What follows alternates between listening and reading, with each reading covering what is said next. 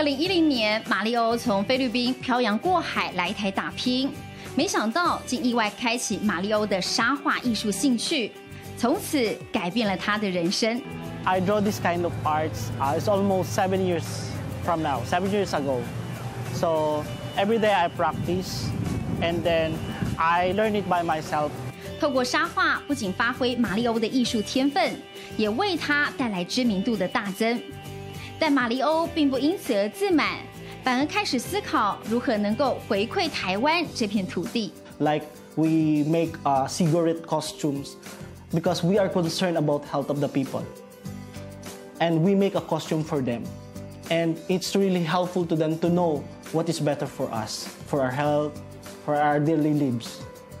二零一七年二月，马利欧突发奇想，利用街头的废弃物进行时装改造，并在西门町举办一场快闪公益走秀，希望能够唤起民众对于各种公共议题的反思。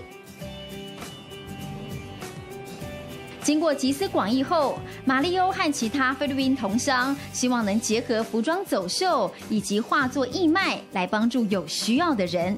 Uh, we are continuing this activity because, uh, We have one vision. We have one vision. The PACE team, uh, we have uh, only one vision to help others, to help my uh, Filipino co-Filipinos here in Taiwan and also in the Philippines.